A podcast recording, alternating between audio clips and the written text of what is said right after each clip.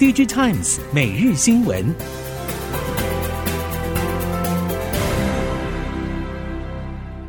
听众朋友们好，欢迎收听 DigiTimes 每日新闻，我是翁方月，现在为您提供今天的科技产业新闻重点。首先带您关心。车用半导体需求稳健，支撑半导体市场。欧美 IDM 大厂还是看好明年上半车用 IC 市场需求。台系 IC 设计业者一样认为，车用 IC 还看不到衰退迹象。欧美 IDM 大厂普遍认为，消费性需求还会继续低迷一段时间，其他应用也有不确定性，唯独车用电子客户以正常动能在拉货。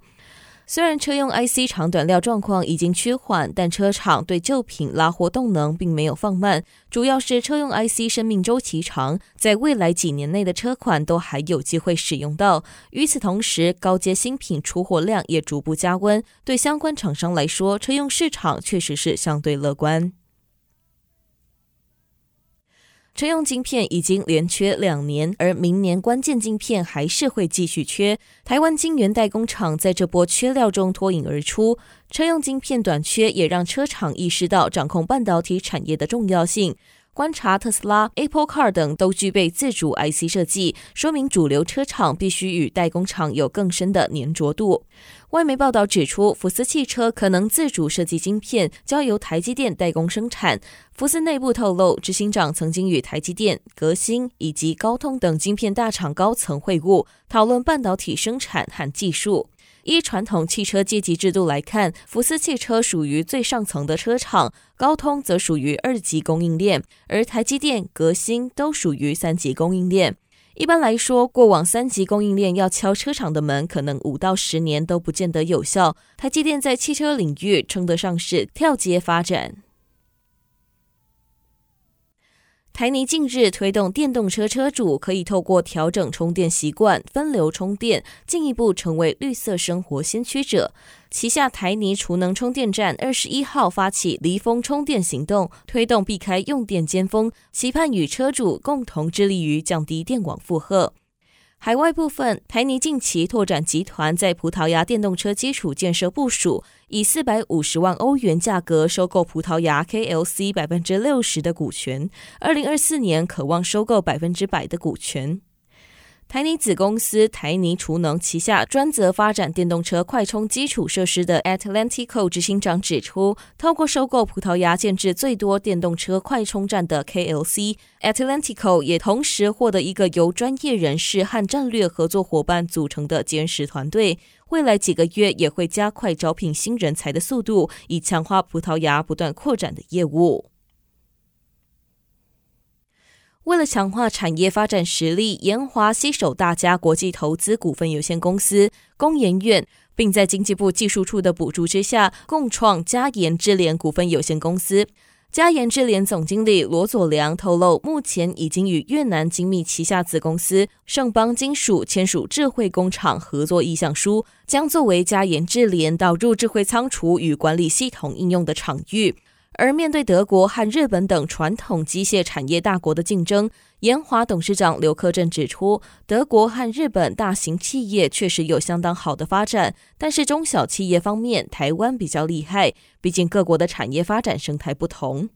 对于目前全球智慧制造服务的风潮以及传统大厂之间的竞争，刘克正认为，台湾最大的优势除了在全球制造业的领先地位之外，其他像是机械等许多产业，台湾也都拥有本土核心能力。乐金 Innotech 将 ABF 载板视为新成长动能，除了正在新建新产线，也打算活用过往的半导体基板经验，发展 ABF 载板。业界期待，除了相机模组领域之外，乐金 Innotech 也能透过 ABF 载板与苹果合作。根据韩媒消息人士指出，乐金 Innotech 正在南韩龟尾厂建设 ABF 载板产线，预计明年下半进入量产。而乐金 Innotech 正与多家业者进行供货协商。此外，Intel、苹果、超微等 IT 企业也被认为是乐金 Innotech 的潜在客户。三星电子和 SK 海力士面对不景气的消费市场，原本计划透过拥有高附加价值的伺服器用 DRAM 应对。在今年整体 DRAM 市场趋缓的情形之下，伺服器用 DRAM 被南韩记忆体业者视为最后的堡垒。今年上半年更预期将维持坚实需求，但市调业者指出，伺服器用 DRAM 在进入今年第三季以后，市场规模已经开始下滑。在进入今年下半之后，伺服器用 DRAM 市场还是不敌急剧增加的库存及价格下滑的压力，开始停滞。物价上涨及经济发展趋缓，资料中心业者的大规模投资开始减少，伺服器用 DRAM 业者也越来越难以与客户协商价格。随着伺服器用 DRAM 市场规模下滑，可能再度冲击三星以及 SK 海力士的业绩表现。中国手机品牌一加举办九周年庆祝活动，对外宣布正式进入双品牌时代，与 OPPO 维持策略合作关系，同时获得 OPPO 高达人民币一百亿元的资金挹注，在技术、通路、售后服务等层面也受到支持。外界期待一加推出更多创新旗舰机种，虏获更多重视性价比的中国消费者。根据报道，一加是 OPPO 旗下品牌，两者瞄准不同市场。进入双品牌时代之后，双方的定位更加清楚。一加扮演主打效能的先锋品牌，OPPO 则提供资金、技术、通路、服务等支持。双品牌策略的优势在于硬体品质可以有所突破。未来一加作为先锋，就像中国区总裁李杰强调，一定要把硬体规格和品质发挥到极致。中国是第一个受惠的市场，对于追求性价比的中国消费者，堪称一大福音。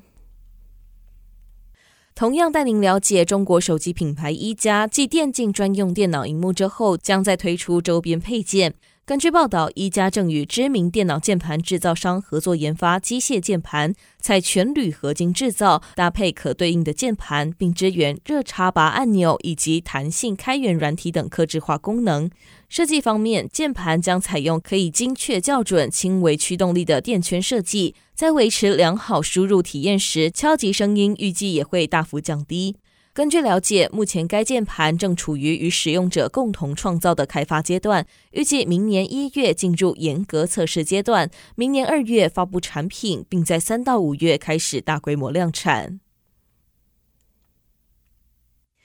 面对住宅太阳能发电系统推广瓶颈，各国政府都开始严拟住宅强制安装政策。根据日本经济新闻报道，新规定要求每年在东京建设地板面积合计超过两万平方公尺的建商，在建设地坪超过二十平方公尺的建筑物时，从二零二五年四月起，也要义务装设太阳能发电装置。目前东京议会中，除了自民党以外，基本上都已经赞成这项提案。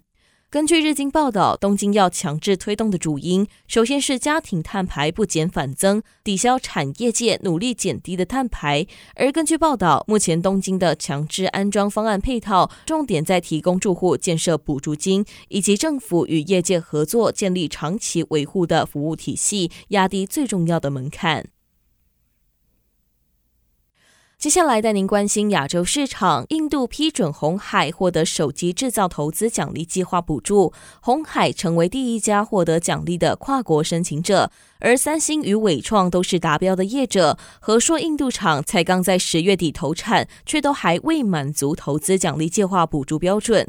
受到疫情冲击，跨境人流以及物流大规模制造投资奖励计划跨国申请者中，三星是去年会计年度唯一达标的业者。但三星提出补助申请至今一年多，还没有获得补贴。消息人士指出，原因在于三星申报的文件中有不一致的情形。另一个说法则表示，三星申请九十亿卢比的补助，可能在短期内获得批准，但恐怕不会全额通过。